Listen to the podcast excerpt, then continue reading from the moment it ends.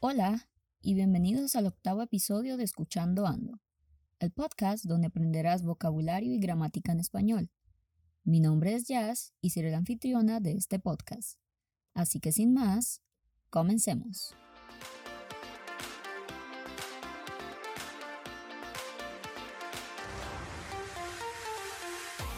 Normalmente cuando hablamos de temas cotidianos o vocabulario que debemos aprender en español para poder tener una conversación fluida, pensamos en temas como actividades rutinarias, como para hablar sobre ti mismo, la personalidad, tu historia, qué te gusta y demás.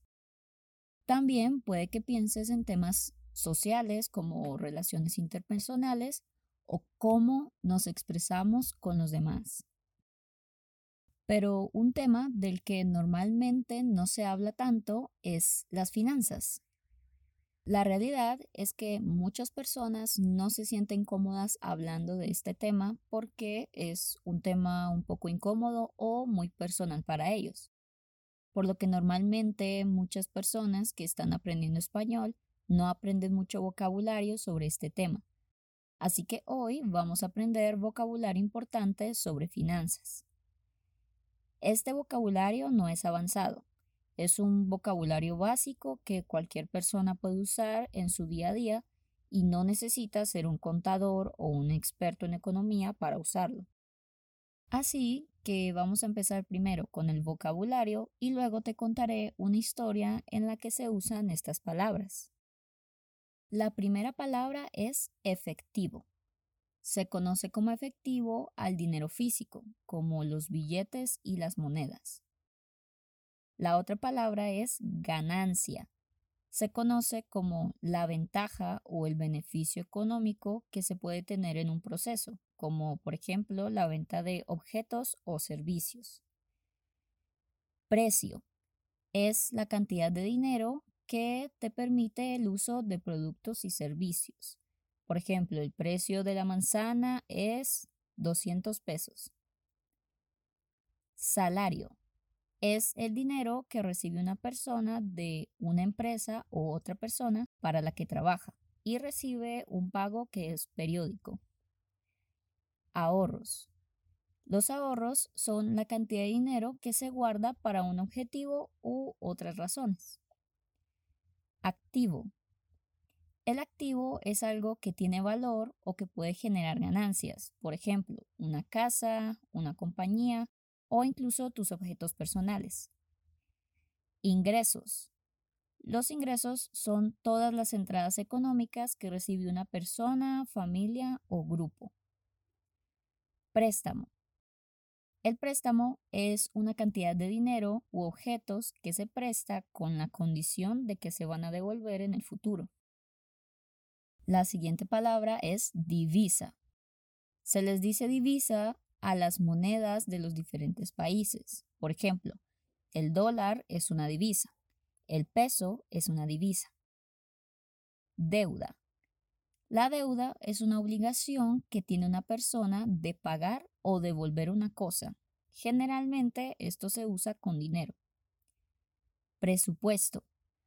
Un presupuesto es la cantidad de dinero que se destina a una actividad o varias actividades. Por ejemplo, puedes hacer un presupuesto de los gastos de tu casa. Crédito. El crédito es una cantidad de dinero que normalmente un banco presta a una persona o compañía para que después se le devuelva. Cajero automático. Es una máquina de un banco en la que puedes hacer operaciones bancarias como sacar dinero en efectivo. Cuenta bancaria. La cuenta bancaria es un lugar donde dejas tu dinero y soporta todas las operaciones bancarias que haces todos los días sin tener que usar el dinero en efectivo. Quiebra.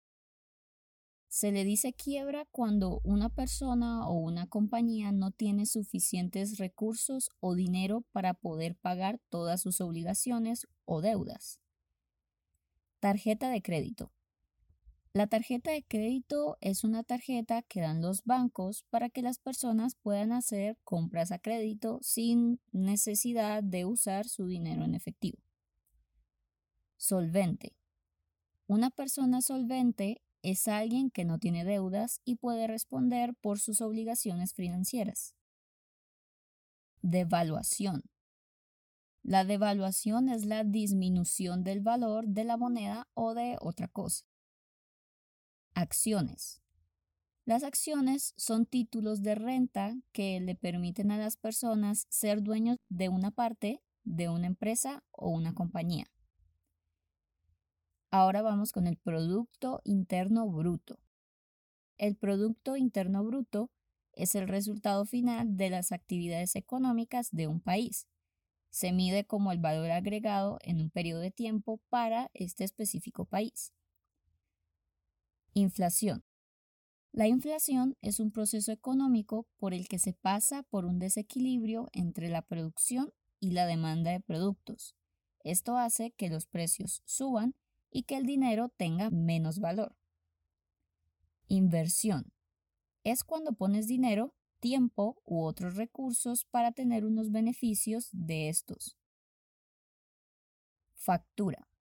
Es una cuenta en la que se muestran todos los productos comprados o los servicios recibidos. Y por último, hipoteca que es un derecho que se da al dueño de un edificio, casa o inmueble como garantía para cumplir el pago de una deuda. Por ejemplo, hipotequé mi casa para obtener un préstamo grande. Muy bien. Ahora que ya tenemos suficiente vocabulario, vamos a ver las historias de tres personas que tienen unas situaciones financieras diferentes. Y al final del podcast encontrarás unas preguntas sobre estas historias. Así que empecemos. La primera historia es sobre Camila, y ella tiene una hipoteca en estos momentos. La hipoteca fue para abrir su propio restaurante porque ella ama cocinar. Pero ahora la inflación en los alimentos ha hecho más difícil tener ganancias en el restaurante, por lo que decidió conseguir otro trabajo para poder pagar la deuda. Después de un año, su restaurante logró obtener buenas ganancias y ahora trabaja a tiempo completo en el restaurante. Ella está muy feliz y está pagando su deuda. La siguiente historia es la de Mario. Él es un constructor que ama su trabajo y trabaja muchas horas al día. Y con su salario él hace un presupuesto para los gastos comunes y para ahorrar. Mario tiene una esposa y dos hijos, y por eso él quiere comprar una casa. Pero con los ingresos que tiene no es suficiente, y como trabaja todo el día no tiene tiempo para un segundo trabajo. Así que él decidió invertir una parte de sus ahorros para generar más ingresos y así no tendría que dejar su trabajo. Ahora Mario le falta poco tiempo para tener la casa que deseaba y poder vivir allí con su familia. La última historia trata sobre Luis. Luis es un empresario solvente que tiene muchas inversiones y acciones en el mercado. Él compra muchas cosas con su tarjeta de crédito, pero no tiene un presupuesto, así que muchas veces gasta más de lo que gana. Por esa razón, ahora tiene muchas deudas y está en quiebra. Decidió vender todas las acciones para pagar sus deudas, pero con la devaluación de la moneda ahora es más difícil pagar sus facturas. Por esta razón, Luis decide buscar un segundo trabajo y ahora está a punto de terminar de pagar sus deudas. Muy bien, Hemos llegado al final del podcast. Hoy aprendimos vocabulario de finanzas y también te conté tres historias donde se pone en práctica el vocabulario aprendido. Ahora es tu turno para empezar a usar todo lo que aprendimos hoy. Vas a encontrar al final del podcast el vocabulario y un quiz que te servirá para practicar. Si no encuentras el vocabulario, puedes enviarme un mensaje y con gusto te enviaré el material. Recuerda que me puedes encontrar como Jazz Jaimes en Italki si quieres agendar una lección conmigo.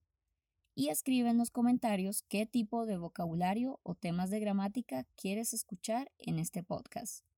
Sin más que decir, espero que tengas una excelente semana y nos vemos en el próximo episodio de Escuchando Ando.